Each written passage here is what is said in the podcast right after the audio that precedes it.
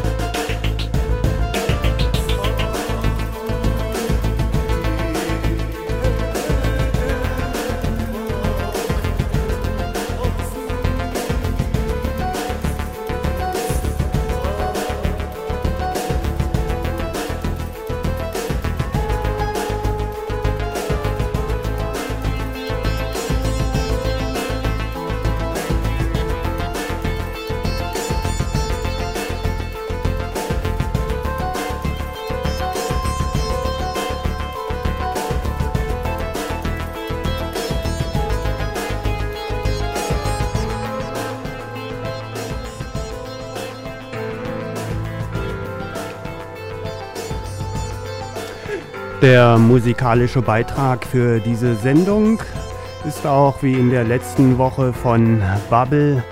Die beiden Produzenten von Bubble, israelische Musikproduzenten, die mir freundlicherweise ihr unendliches Musikrepertoire zur Verfügung stellen, dass ich diese Sendung dann auch im Internet veröffentlichen kann.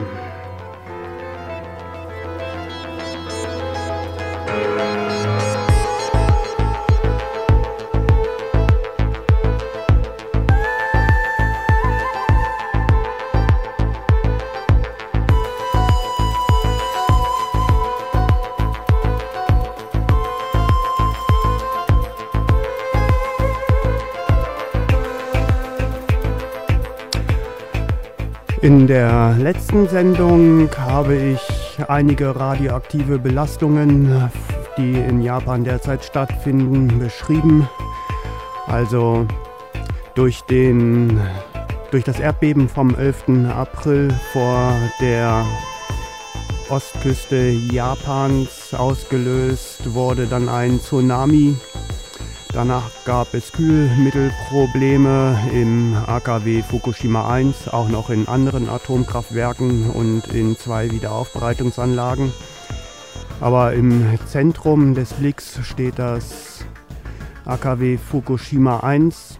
Am Montag, dem 14. gab es dann im Block 1 eine Wasserstoffexplosion und am Dienstag, den 15. gab es dann im Block 3 eine Kernmaterialexplosion, die größere Mengen radioaktives Material in die Luft geschleudert hat. Ich gehe davon aus, vielleicht bin ich der Einzige, ich weiß es nicht genau, dass am 15.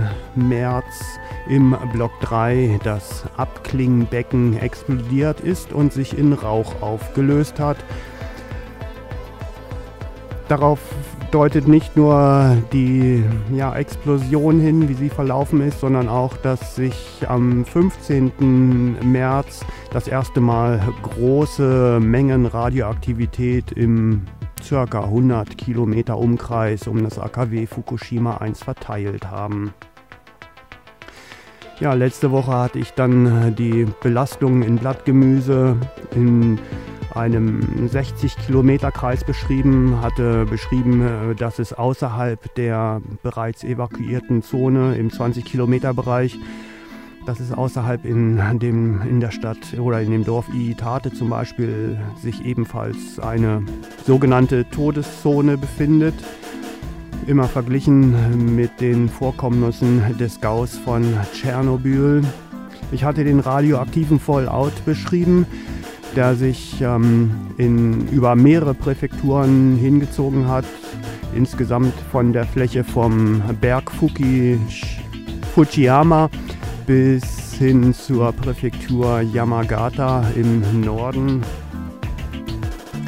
Und heute möchte ich mich ähm, mit den Werten und Grenzwerten und Daten beschäftigen und mit Werten, äh, die dann so in der Öffentlichkeit als tolerierbar oder als nicht besonders hoch dargestellt werden. Und ich möchte beschreiben, ja, welcher gesundheitliche oder medizinische Hintergrund hinter diesen scheinbar geringen radioaktiven Belastungen sich befindet.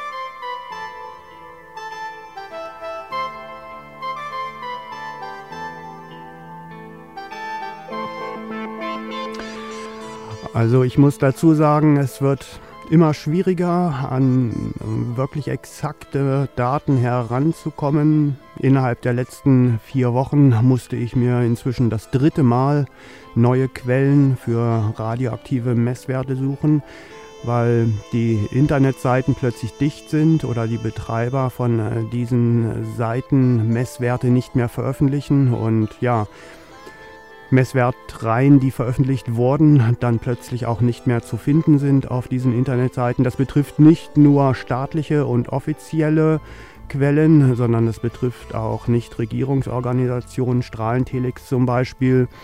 In den letzten Veröffentlichungen des Strahlentelex waren ein Haufen radioaktive Belastungsmesswerte zu finden. In der neuesten Veröffentlichung des Strahlentelex finden sich keine Messwerte mehr wieder. oder zum Beispiel auch bei Greenpeace.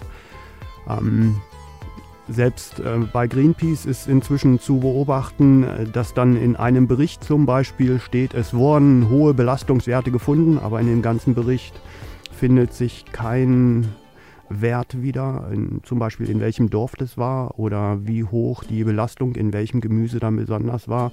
Und das macht es mir natürlich extrem schwierig, äh, Rückschlüsse auf die gesundheitlichen Folgen des Gaus von Fukushima zu ziehen. Aber nichtsdestotrotz bin ich auch vor ein paar Tagen wieder auf eine neue Quelle für Messwerte gestoßen.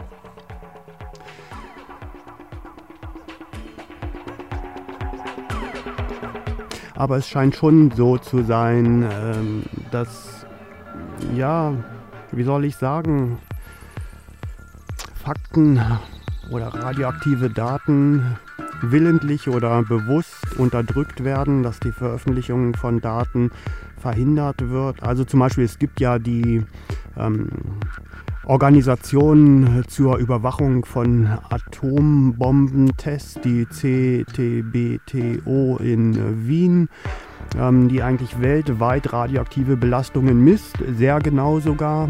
Also über diese Messdatenstationen könnten dann zum Beispiel auch festgestellt werden, in welchen Verhältnissen sich jeweils Jod, Cäsium, Uran, Plutonium, Amerikum und so weiter befinden.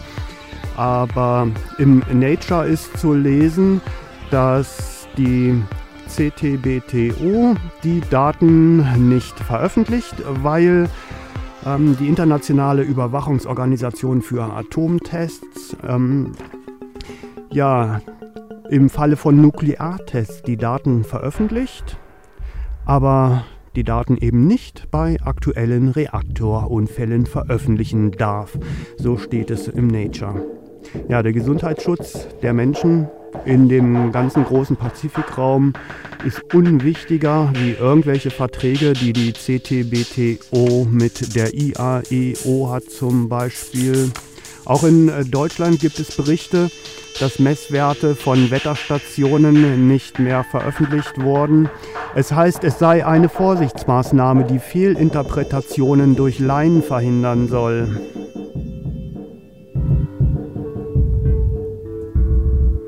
Allerdings frage ich mich, ähm, wer verhindert die Fehlinterpretationen durch Behördenvertreter?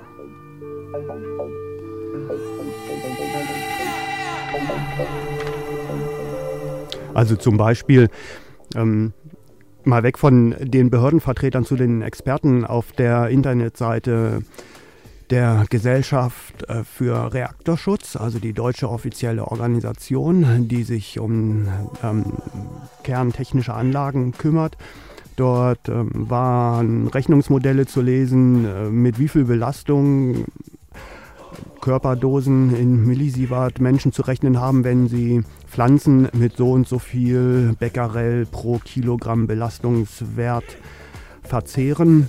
Und in diesen Rechnungen waren bei den vier Grundrechenarten schon ein, also ganz simple Rechenfehler drin, die mir sofort ins Auge gestoßen sind. Ja, so gehen zum Beispiel Experten mit äh, dem radioaktiven Material und den Berechnungsgrundlagen um. Schade eigentlich.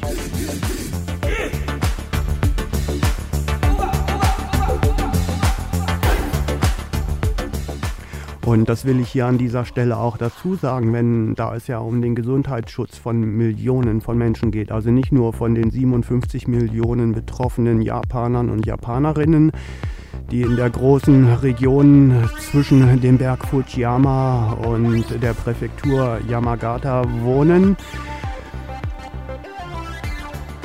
sondern es geht ja auch um den Gesundheitsschutz von vielen, vielen Pazifik-Anrainerstaaten, von vielen, vielen Pazifik-Inselbewohnerinnen.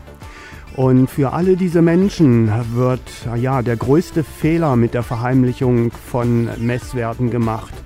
Denn nur die wirkliche rückhaltlose Veröffentlichung der radioaktiven Belastung ermöglicht den Menschen auch ihre Gesundheit zu schützen.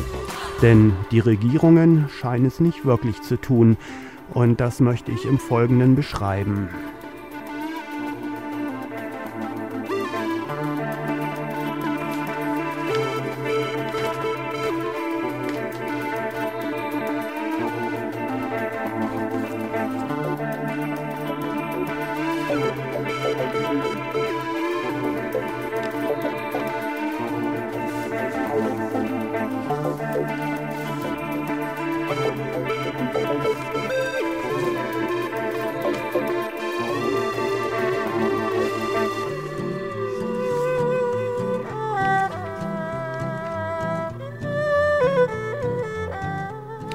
Ja, okay, ich habe dann eine Quelle gefunden, war sehr hübsch anzuschauen im Internet. Da gab es dann äh, so Karte von Japan, Google Earth mäßig und da waren dann Belastungsmessungen als bunte Punkte eingezeichnet, hat sehr gut ausgesehen. Ähm, interessant fand ich dann schon mal als erstes, dass die Belastungen in Gray pro Stunde angegeben waren. Ähm, das ist mir jetzt irgendwie in den letzten Wochen das erste Mal untergekommen, dass wirklich noch jemand mit Gray arbeitet und nicht mehr mit den aktuellen äh, Sievert oder Becquerel. Na, nichtsdestotrotz, auch wenn ähm, die meisten Menschen mit diesen hübschen, bunten Bildern im Internet dann gar nichts anfangen können, weil sie äh, mit den Einheiten Grain nichts anzufangen wissen, habe ich das dann jeweils in Millisievert umgerechnet. Das ist nicht so einfach. Ich habe es dann für die Gammastrahlung gemacht. Für Alpha- und Beta-Strahlung gibt es dann andere Umrechnungsfaktoren in Millisievert, ähm, weil die Alpha-, Beta- und Gammastrahlen jeweils ganz unterschiedlich im biologischen System funktionieren.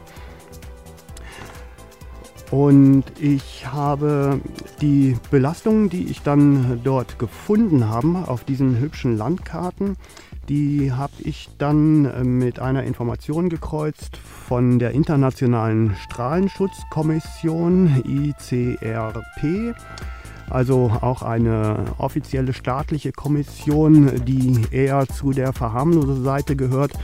Und ähm, die internationale Strahlenschutzkommission äh, beschreibt die Krankheitserscheinungen so, also vielleicht sollte ich dazu sagen, es gibt keinen Schwellenwert, ab dem Radioaktivität giftig wirkt und unterhalb dessen Radioaktivität harmlos ist, so wie es oft beschrieben wird von behördlicher Seite, sondern Radioaktivität führt immer zu Krankheiten, geringe Radioaktivität zur geringen Anzahl von Krankheiten, höhere Radioaktivität zu höheren Krankheiten.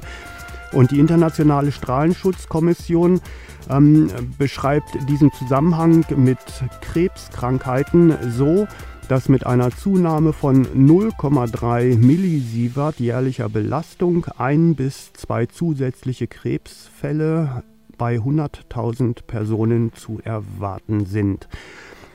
Ähm, diese Angabe von Krebsfällen pro jeweils 0,3 Millisievert Erhöhung gegenüber der Normalstrahlung oder gegenüber der Umgebungsstrahlung. Die habe ich jetzt mal mit diesen hübschen bunten Bildchen im Internet verglichen. Zum Beispiel in der Präfektur Ibaraki. Ähm, da gibt es relativ viele Messpunkte in der Höhe von der Stadt Hitachi. Ähm, dort sind im Durchschnitt derzeit 3,04 äh, Millisievert pro Jahr Belastung zu finden. Das hört sich relativ wenig an. Ähm, verglichen mit der Hintergrundstrahlung, ja, verglichen mit der Hintergrundstrahlung, das ist auch so eine gesch äh, interessante Geschichte. Die IPPNW gibt die Hintergrundstrahlung zum Beispiel mit 0,076 Millisievert pro Jahr an. Die Gesellschaft für Reaktorsicherheit in Deutschland gibt die Hintergrundstrahlung mit 2,1 Millisievert pro Jahr an. Da ist immerhin Faktor 30 dazwischen. Das kommt daher, weil ähm, die Umrechnungsfaktoren der Hintergrundstrahlung eigentlich physikalisch gemessen wird die Hintergrundstrahlung in Becquerel, also das sind radioaktive Zerfälle pro Sekunde. Und dann gibt es Umrechnungsfaktoren, um daraus eine biologische Ganzkörperdosis zu berechnen. Und das ist schon ja, Interpretationssache oder philosophischer Spielraum der dann in den einzelnen Veröffentlichungen als ähm, Umgebungsstrahlung oder Hintergrundstrahlung genommen wird.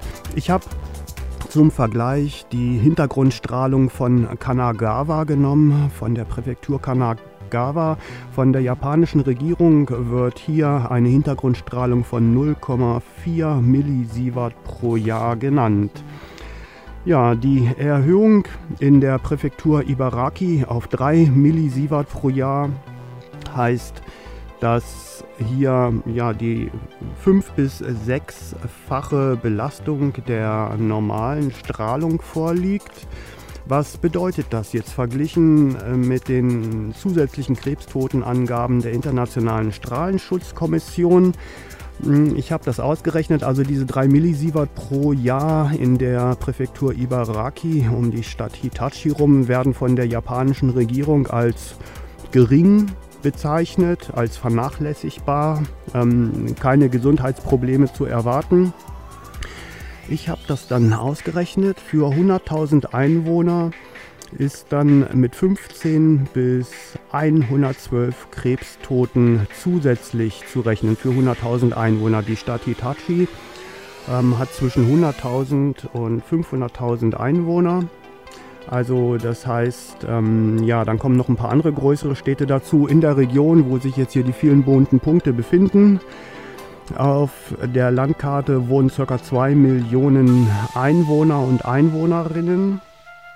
Das heißt, dass für diese 2 Millionen Einwohnerinnen ähm, mit ja, 20, mit ähm, 250 bis 250 bis ungefähr 23.000 zusätzlichen Krebstoten zu erwarten ist, aufgrund der radioaktiven Gammastrahlung, die dort derzeit stattfindet. Ähm, ja, diese Werte sind laut japanischer Regierung nicht gesundheitsgefährdend, vernachlässigbar gering. Aber wenn man dann so geringe Dosen von 3 Millisievert pro Jahr sich mal wirklich anguckt, durchrechnet, mit anderen Studien vergleicht, dann fällt plötzlich auf, dass da ja Krebstote dahinter stehen. Und das nur für die Gammastrahlung. Also wenn man jetzt irgendwie diese Angaben, die auf den Google Earth Landkarten sind, in Alphastrahlung umrechnet. Alphastrahlung hat gegenüber Gammastrahlung eine etwas zehnfach höhere Dosis, biologische Dosisleistung. Dann kommen nochmal andere Werte raus. Ich habe das auch nochmal für die Präfektur Fukushima ähm, umgelegt. In der Präfektur Fukushima sind ähm, auf den Google Earth Karten haufenweise rote Punkte zu finden. Das sind dann Werte zwischen zwischen ähm, 6 Millisievert pro Jahr und 50 Millisievert pro Jahr oder der letzte Punkt heißt dann über 50 Millisievert pro Jahr. Da ist dann irgendwie nach oben ähm, ja, gar keine Angabe oder Grenze mehr. Ich habe mal für die Präfektur Fukushima mit durchschnittlich 24 Millisievert pro Jahr gerechnet. Das bedeutet für 100.000 Einwohnerinnen 70 bis 1057 zusätzliche Krebstote. Ähm, wenn ich das jetzt äh, nochmal, also das betrifft ja jetzt quasi nur die Gammastrahlung. Und ähm, diese Werte sind eventuell auch betreffen nur die Cesium 137 Werte. Dazu addieren sich dann noch die radioaktiven Jodelemente, die radioaktiven Urane, die radioaktiven Plutoniumteile, die verschiedenen Cäsiumteile, also Cäsium, es gibt nicht nur Cäsium 137, sondern Cäsium 134 ist auch sehr häufig. Es gibt noch weitere radioaktive Elemente. Also von diesen auf Google Earth angegebenen 24 Millisievert im Durchschnitt mal für die Präfektur Fukushima ähm, würde ich für, um eine gesamtradioaktive Leistung, würde ich diesen Wert mal 5 nehmen. Und ähm, wenn ich dann noch die Alpha-Strahlung berechne, das noch mit einbeziehe, dann ist das nochmal der Faktor 10. Also das heißt, dass die äh, Werte, die ich jetzt für 100.000 Einwohner aufgrund der Gammastrahlung berechne, gegenüber einer, ähm, ja, sag ich mal, Realität von einer Gesamtdosisleistung oder von den gesamten dort aufzufindenden radioaktiven Elementen und noch die Alpha-Strahlung hineingerechnet, dass ich da nochmal einen Faktor 50 reinziehen äh, würde. Und dann bin ich für die Präfektur Fukushima schon mal bei 8.850 bis 132.000 zusätzlichen Krebstoten. Diese große Spannbreite kommt daher, da die Internationale Strahlenschutzkommission ähm, ein bis zwei zusätzliche äh, Krebstodesfälle pro 100.000 Einwohner bei einer Erhöhung um 0,3 Millisievert angibt. Und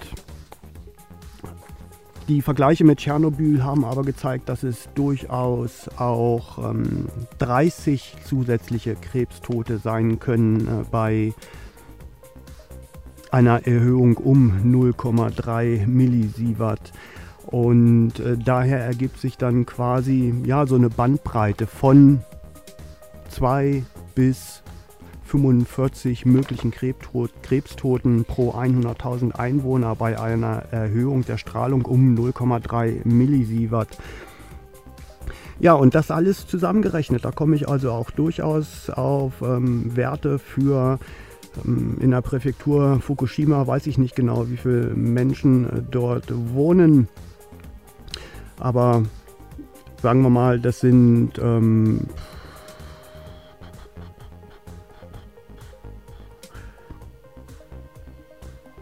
250.000 Einwohnerinnen und von diesen 250.000 Einwohnerinnen erleiden im schlechtesten Fall 132.000 Menschen zusätzliche Krebstote in den nächsten 20 Jahren. Im günstigsten Fall sind es aber immer noch 8.850 Krebstote. Das alles wird dann von den Behörden und etablierten Stellen, auch von der japanischen Regierung, als gesundheitlich ungefährlich bezeichnet. Und bei diesen Zahnspielereien, die ich jetzt hier gemacht habe, natürlich ist die radioaktive Verteilung in der Präfektur Fukushima nicht gleichzeitig verteilt. Also in der Stadt Fukushima zum Beispiel werden gerade ähm, radioaktive Umgebungsstrahlungen von ungefähr 5, naja, sagen wir mal 1 bis 6 Millisievert gemessen. Aber bei diesen Zahlenspielereien, das betrifft ja jetzt nur die zusätzlichen Krebstoten. Also die Krebserkrankungen, äh, die Menschen, die den Krebs überleben, die sind noch nicht dabei. Ja, ähm, da ist auch die Anreicherung in der Nahrungskette von radioaktiven Isotopen ist noch nicht dabei. Es sind auch die Krebsfälle sind gar nicht die häufigste Krankheit, die durch radioaktive Strahlung ausgelöst wird. Was jetzt bei diesen Rech Berechnungen noch gar nicht dabei ist, sind die genetischen Schäden in den Folgegenerationen schwere Fehlbildungen, also unter anderem das Down-Syndrom, Totgeburten, Fehlgeburten. Fehlende Kinder ist so ein Effekt der radioaktiven Strahlung. Ähm, zu diesen genetischen Schäden möchte ich auf jeden Fall auch direkt dazu sagen, also hier in Europa, heute 25 Jahre nach dem Gau von Tschernobyl, ähm, sehen wir zurzeit etwa 10 Prozent der genetischen Schäden, die der Gausch von Tschernobyl auslösen wird oder ausgelöst hat bis jetzt. 90 Prozent der genetischen Schäden als Folge des Gauss von Tschernobyl liegen noch in der Zukunft. Genau das Gleiche wird auch in Japan so passieren. Ja, nicht äh, dabei bei diesen Rechenbeispielen, die ich jetzt gemacht habe, hier mit diesem durchschnittlichen äh, 24 Millisievert pro Jahr Belastungen an Umgebungsstrahlung von Cesium 137 in der Präfektur Fukushima nicht dabei sind auch noch ja eigentlich die häufigsten Erkrankungen, die beobachtet werden bei radioaktiver Niedrigstrahlung. Das sind Herz- und Kreislaufschäden, sind mit Abstand ähm, die häufigsten Krankheitsursachen. Dann Bluthochdruck, Diabetes Typ 1, hirnorganische Schäden, Augenschäden, also ziemlich viele, sehr, sehr viele graue Stare, aber auch andere Augenkrankheiten eine extrem erhöhte Infektionsanfälligkeit. Das kommt alles noch zu den ähm, Rechenbeispielen, äh, die ich jetzt versucht habe durchzuziehen, noch dazu. Ja, und die ganzen neurologischen Schäden, die Nervenbelastungen, denen die japanische Bevölkerung ausgesetzt sein wird, sind hier auch noch nicht dabei. Ich wollte jetzt äh, mit diesem etwas Beitrag, der sich vielleicht auch etwas durcheinander angehört hat, wegen den vielen Zahlen dabei, wollte ich nur beschreiben, äh, wie ähm, Äußerungen äh, über eine angeblich geringe Belastung von wenigen Millisievert, ist jetzt mal egal, ob es jetzt 4 Millisievert sind oder 5, wie in Fukushima City, oder ob es 20 Millisievert sind oder äh, wie äh, im Abstand von 40 Kilometer von von dem RKW Fukushima oder ob es auch nur 0,1 Millisievert sind, wie in, den, in der Präfektur Ibaraki zum Beispiel, wie aus diesen scheinbar geringen Dosen, die von äh, den, ich sag mal, Herrschenden als gesundheitlich ungefährlich bezeichnet werden, wie da aber eigentlich der gesundheitliche Background, der hinter diesen Niedrigstrahlungen steht, dann anhand von den Folgen von Tschernobyl schon relativ genau gesagt werden kann, also wir müssen mit so und so viel Herzinfarkten rechnen, wir müssen mit so und so viel Krebstoten rechnen und wir müssen mit so und so viel Magenschleimhautentzündungen rechnen etc. pp.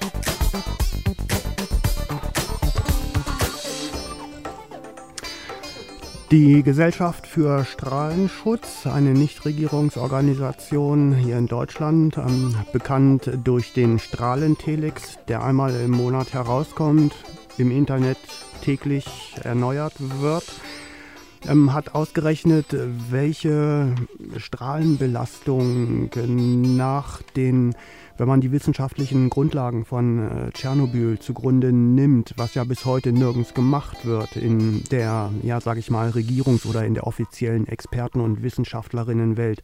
Aber wenn äh, die wissenschaftlichen Untersuchungen des Gaus von Tschernobyl zugrunde gelegt werden, da hat ähm, die Gesellschaft für Strahlenschutz ausgerechnet, welche radioaktiven Belastungen in Nahrungsmitteln zum Beispiel noch sein dürfen. Ähm, Sie haben das gemacht anhand der Aussage des Regierung, des japanischen Regierungssprechers, nachdem Spinat in ähm, der Stadt Hitachi mit 54.000 Becquerel Jod 130 gefunden wurde. Und der Regierungssprecher hat dann gesagt, es ist kein Problem, dieser Spinat kann das ganze Jahr über gegessen werden, er muss nur gründlich gewaschen werden und dann ist das alles in Ordnung. Ähm, die Gesellschaft für Strahlenschutz hat dann ausgerechnet, dass beim Verzehr von nur 100 Gramm dieses so hoch belasteten äh, Spinates mit 54.000 Becquerel Jod 131 ein Säugling eine Schilddrüsendosis von 20 Millisievert bekommt. 20 Millisievert sind sehr viel. Für ein Kleinkind, ähm, das das Jod äh, nicht mehr ganz so anreichert und ein größeres Körpergewicht hat, sind es noch 19,4 Millisievert für ein Kind zwischen 2 und 7 Jahren, sprich die Schilddrüsendosis noch 11 Sievert für ein Kind von 7 bis 12 Jahren. Haben sie noch eine Schilddrüsendosis von 5 Sievert, Millisievert ausgerechnet. Für Jugendliche von 12 bis 17 Jahren ergab sich eine Schilddrüsendosis von 3,7 Millisievert und für einen Erwachsenen eine Schilddrüsendosis von 2,3 Millisievert. Dazu möchte ich sagen, dass diese Belastungen, also nehmen wir jetzt mal das Säugling, die Belastung von ähm, 20 Millisievert Schilddrüsendosis so hoch ist, dass sie auf jeden Fall zu Krankheitserscheinungen im Laufe der Folgejahre, der nächsten Jahre führen wird. Das ist in Tschernobyl ganz klar nachzuweisen. Die amtlichen Regierungen könnten es wissen, wenn sie sich mit den Folgen von Tschernobyl beschäftigen würden. Nun hat die Gesellschaft für Strahlenschutz ähm, die daraus folgenden Grenzwerte berechnet, die sich ja für den Verzehr von radioaktiv belasteter Nahrung ergeben müssten. Ähm, ihr habt es vielleicht gehört, in Japan gibt es sehr hohe Grenzwerte für die radioaktive Belastung von Nahrungsmitteln mit ähm, 500 Becquerel Cesium 137 Kilo pro Kilogramm Nahrung und 2000 Becquerel Jod 131 pro Kilogramm Nahrung. Dazu kommt dann natürlich noch, ähm, wenn ich jetzt 500 Becquerel Cesium 137 messe in einer Kilo Nahrung, da kommen nochmal 500 Becquerel Cesium 134 dazu, da kommen nochmal 250 Becquerel Strontium 90 dazu. Und dann kommen äh, nochmal ähm, 50 Becquerel Plutonium 239 dazu. Auch nur Durchschnittswerte, das kommt immer darauf an, wie weit äh, die Belastung weg ist von einem explodierten AKW. Aber es sind dann im Prinzip, was ich damit sagen will, es sind nicht diese 500 Becquerel, die dort angegeben werden als Grenzwert, sondern ein Grenzwert von 500 Becquerel Cesium 137 bedeutet automatisch, dass in diesem Lebensmittel in Wirklichkeit eine Gesamtdosis von 2000 Becquerel vielleicht vorzufinden ist. Ähm, in Deutschland wird der Grenzwert als ähm, Sammelbelastung von Cesium 137 und Cesium 134 genommen. Ähm, der beträgt in Deutschland 500 Becquerel pro Kilogramm Nahrung. In Weißrussland zum Beispiel wurde als ähm, Folge von äh, dem Gau von Tschernobyl dieser Wert nochmal um zwei Drittel heruntergesetzt. Das heißt, da ist ein Grenzwert von 150 Becquerel pro Kilogramm Nahrung. Und die Gesellschaft für Strahlenschutz hat aufgrund der Untersuchungen der gesundheitlichen Folgen des Gaus von Tschernobyl ähm, die radioaktiven Belastungen nach dem Verzehr von Nahrung ausgerechnet und ähm, hat daher Grenzwerte festgelegt, die für einen Säugling bei 4 Becquerel pro Kilogramm Nahrung liegen und für Erwachsene bei 8 Becquerel pro Kilogramm Nahrung. Das heißt, die Gesellschaft für Strahlenschutz und mit ihr ähm, die ganze kritische Wissenschaftler- und Ärzteszene in äh, Deutschland geht davon aus, dass Nahrungsmittel, die höher wie 4 Becquerel pro Kilogramm Nahrung belastet sind, gesundheitliche Schäden zur Folge haben für Säuglinge. Und wenn sie höher wie 8 Becquerel pro Kilogramm Nahrung belastet sind, dann haben sie gesundheitliche Schäden für Erwachsene zur Folge. So groß zwischen, sage ich mal, diesen 8 Becquerel pro Kilogramm Nahrung und 2000 Becquerel pro Kilogramm Nahrung, so groß sind die philosophischen Einschätzungen der gesundheitlichen Folgen durch radioaktive Belastung in Nahrungsmitteln derzeit.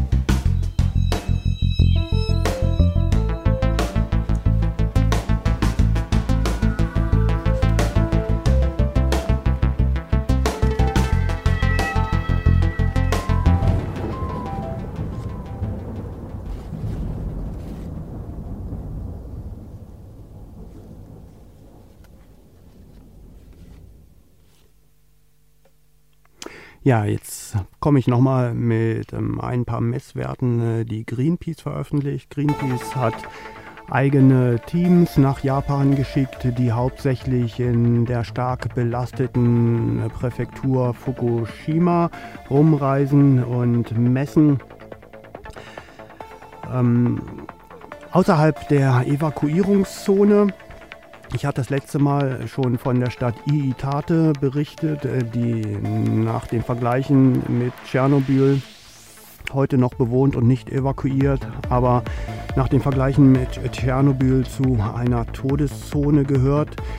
Ähm, Greenpeace hat auch in einem äh, Dorf äh, Tsushima Werte bis zu 100 Mikrosievert pro Stunde gemessen. 100 Mikrosievert pro Stunde, das ist ein extrem hoher Wert.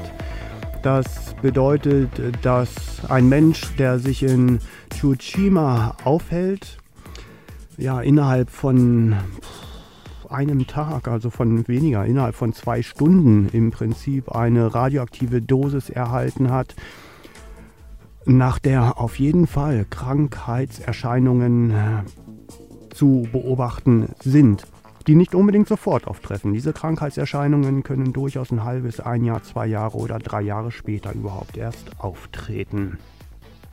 aber auch in der Stadt Fukushima. Im, in den Nachrichten waren dann so ein Bild, wie japanische Experten mit Messgeräten äh, durch ähm, Fukushima City Schulhöfe und Kindergärten wandeln und Radioaktivität messen und der Kommentar dazu, äh, alles unkritisch, alles ungefährlich, kein Grund zur Beruhigung. Greenpeace ist auch durch die Stadt Fukushima gelaufen, hat ähm, zwischen 1 und 6 Mikrosievert pro Stunde gemessen. Ich habe das mal mit den Grenzwerten verglichen, die so, also ein Grenzwert ist zum Beispiel 100 Millisievert. Bei 100 Millisievert, eine Person, die 100 Millisievert Strahlung abbekommt, muss mit Krankheitserscheinungen rechnen zum Beispiel.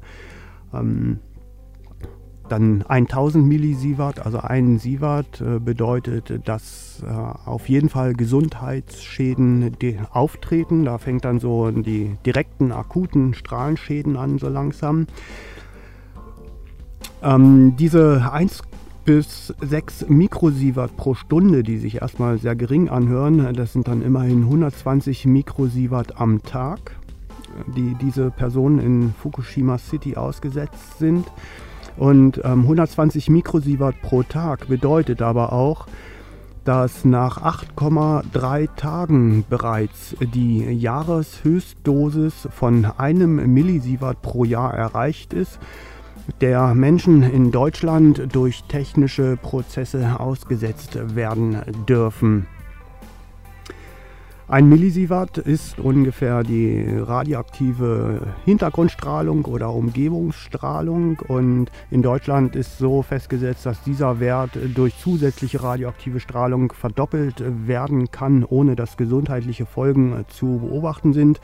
In der Stadt Fukushima ist dieser Wert bereits nach 8,3 Tagen dauerhaften Aufenthalt in Fukushima erreicht.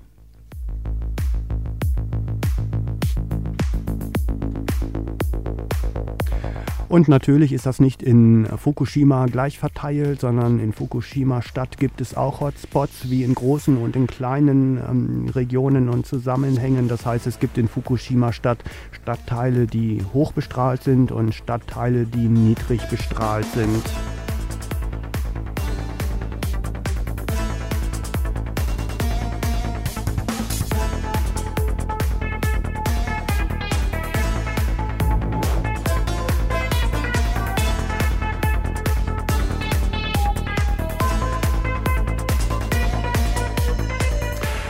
Und wenn in Fukushima Stadt nach 8,3 Tagen eventuell die Jahreshöchstdosis erreicht ist, der Menschen in Deutschland ausgesetzt werden dürfen durch zusätzliche radioaktive Strahlung, dann bedeutet das, dass Menschen, die noch die nächsten Jahre in Fukushima Stadt leben, Fukushima Stadt liegt etwa 60 Kilometer weg von dem havarierten AKW Fukushima 1, dass diese Menschen nach Jahren auf jeden Fall Krankheitsbilder hervorbringen.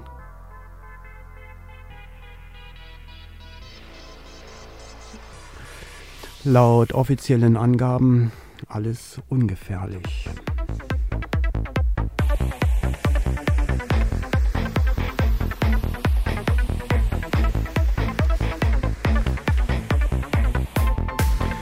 Also Fukushima Stadt ist bis jetzt keine sogenannte Todeszone. Fukushima Stadt liegt noch unterhalb den Werten, die damals im, während des Gaus von Tschernobyl festgelegt wurden, welche Zonen evakuiert, zwangsevakuiert werden, welche Zonen ähm, gesperrt werden und welche Zonen nicht mehr für die landwirtschaftliche Produktion zur Verfügung stehen.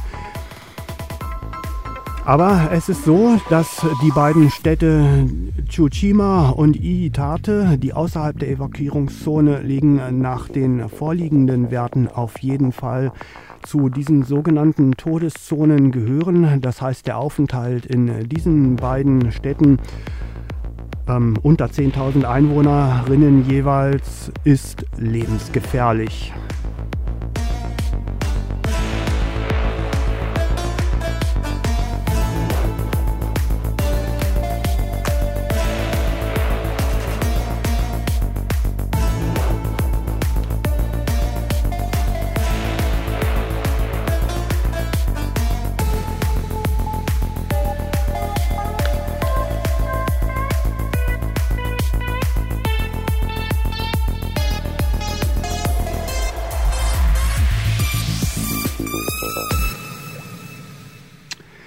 Jetzt möchte ich nochmal aus einer Pressemitteilung der IPPNW durchlesen. Die IPPNW, die Internationale der Ärzte zur Verhütung eines Atomkrieges, die IPPNW ist die wichtigste Organisation für die Dokumentation von Tschernobyl-Folgen. Die IPPNW schreibt am 30. März. Krebserkrankungen jeglicher Art, Heiz Herz-Kreislauf-Erkrankungen, Erbgutveränderungen auch nach Beseitigung der offensichtlichen Folgen durch Erdbeben und Tsunami werden die Menschen in Japan auf Generationen zu leiden haben. Die zerstörten Städte und Dörfer wieder aufzubauen wird lange dauern. Eine Normalisierung der Lebensbedingungen für die betroffene Bevölkerung bedeutet dies jedoch nicht. Die aus japanischen Atomkraftwerken ausgetretene Strahlung überschreitet jetzt schon jegliche Grenzwerte um ein Vielfaches. Die Menschen in Fukushima und im gesamten Nordosten Japans werden mit der Radioaktivität nicht entkommen können. Sie tragen sie auf der Haut, nehmen sie mit der Nahrung auf und atmen sie ein. In den Organismus gelangt, zirkulieren strahlende Partikel mit dem Blutstrom und lagern sich auf unbestimmte Zeit in Organen ab. Dort werden sie noch sehr lange weiterstrahlen und unheilbare Krankheiten auslösen. Durch Schädigungen im Erbgut werden auch in nachfolgenden Generationen gehäuft Missbildungen, Tumorerkrankungen und Leukämie auftreten. Die Auswirkungen sind bekannt, denn wir hatten in den letzten 25 Jahren leider die Gelegenheit, sie nach dem Unfall in Tschernobyl eingehend zu studieren. Welche psychologischen Folgen diese zweite atomare Trauma in Japan haben wird, ist noch nicht abzusehen.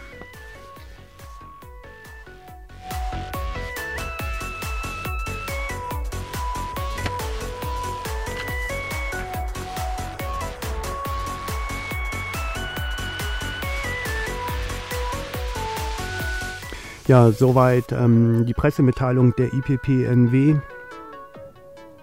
zum Beispiel im Vergleich mit Tschernobyl sind in Japan innerhalb der nächsten, jetzt muss ich mal kurz nachgucken, dass ich das halb richtig einsortiere. Innerhalb der nächsten 15 Jahre sind äh, in den belasteten Regionen Japans 800.000 weniger Kinder zu erwarten. Kinder, die weniger geboren werden. Die Totgeburten gehören dazu und die Perinatalsterblichkeit, also Kinder, die innerhalb der ersten sieben Tage sterben.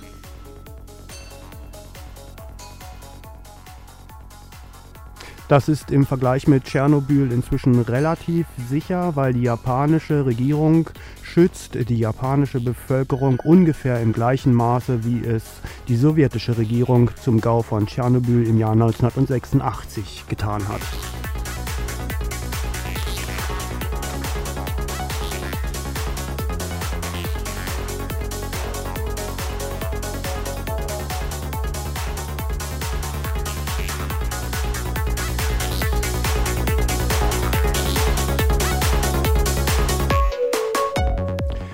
Damit vielleicht noch ein kurzer Sprung in die Zukunft von Japan, also in die Jetztzeit, in, in der Ukraine. Es geht hier um die Ortschaften Drostin im Bezirk Rovne. Nee, nicht in der Ukraine, das ist in Weißrussland. Rovne liegt in Weißrussland. Ähm, dort äh, wurden ja vor kurzem, oder vor zwei, drei Monaten war es wohl, von Strahlenschutzexperten Lebensmittelproben genommen und in 93 Prozent der Milchproben wurde Cesium 137 gefunden mit Werten bis zu 665 Becquerel pro Liter Milch. 25 Jahre nach Tschernobyl.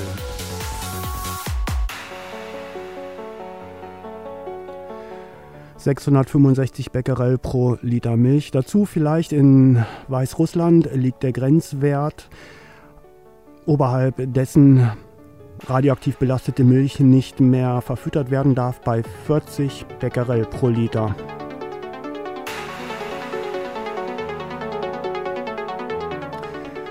oder ähm, auch aus Weißrussland ähm, im Bezirk Schitomir aus der Stadt Narodici. Dort werden heute Pilze gesammelt, äh, die einen Wert von 288.000 Becquerel Cesium 137 haben. Das ist das 115-fache des Grenzwertes.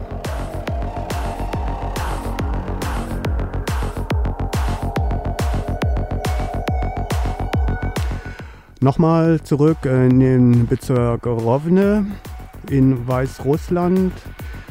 Dort haben ähm, von insgesamt sieben Proben aus Beeren, Karotten und Kartoffeln sechs Proben die zulässigen Grenzwerte für Cesium 137 deutlich überschritten, 25 Jahre nach dem Gau von Tschernobyl.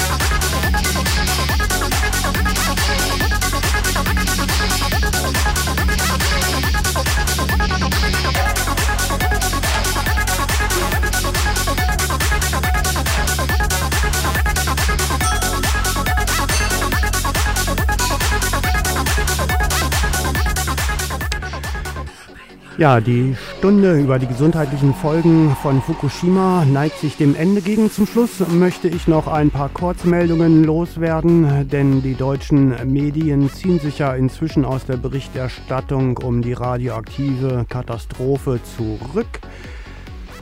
Im Kernkraftwerk Fessenheim, das deutsche Kernkraftwerk, ähm, hat es eine automatische Schnellabschaltung gegeben, ein Störfall der Stufe 1. Das war am 7. April. In, an, ein Tag vorher war das, glaube ich, am Kernkraftwerk Wiepels gab es mal wieder einen Stromausfall und einen Brand im Umspannwerk. Der vielte Brand im Umspannwerk und ähm, Stromaggregate in Wiepels war das eigentlich inzwischen. Ich kann schon gar nicht mehr mitzählen. Und genau für diesen Katastrophenreaktor ähm, wollen die Betreiber Klage erheben gegen das äh, Abschaltungsmoratorium der Bundesregierung. Also das ist doch grotesk, oder? Ähm, eine andere Meldung, auch irgendwie aus dieser Woche. In äh, einem Kernkraftwerk in, wo haben wir das? In Kanada.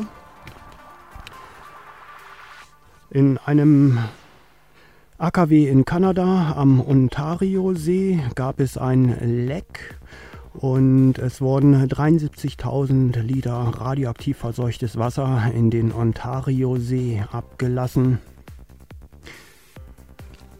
Ja, mal nur irgendwie drei der alltäglichen Katastrophen.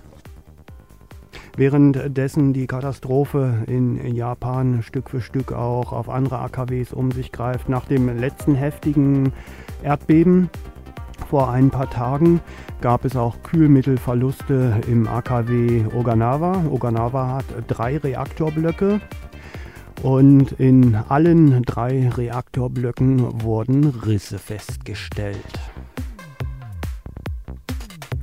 Ja, das war für die deutschen Medien schon kein Ereignis mehr, über das sich berichten lässt, scheinbar.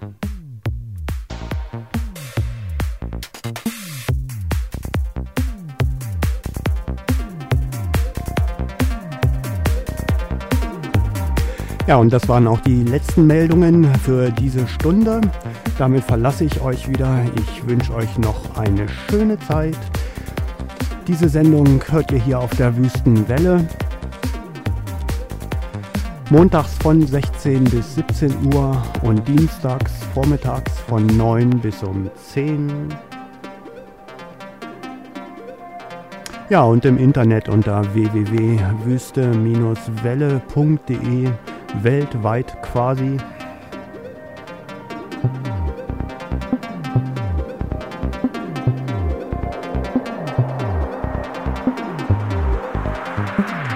Damit wünsche ich euch eine entspannte Zeit und sag ciao.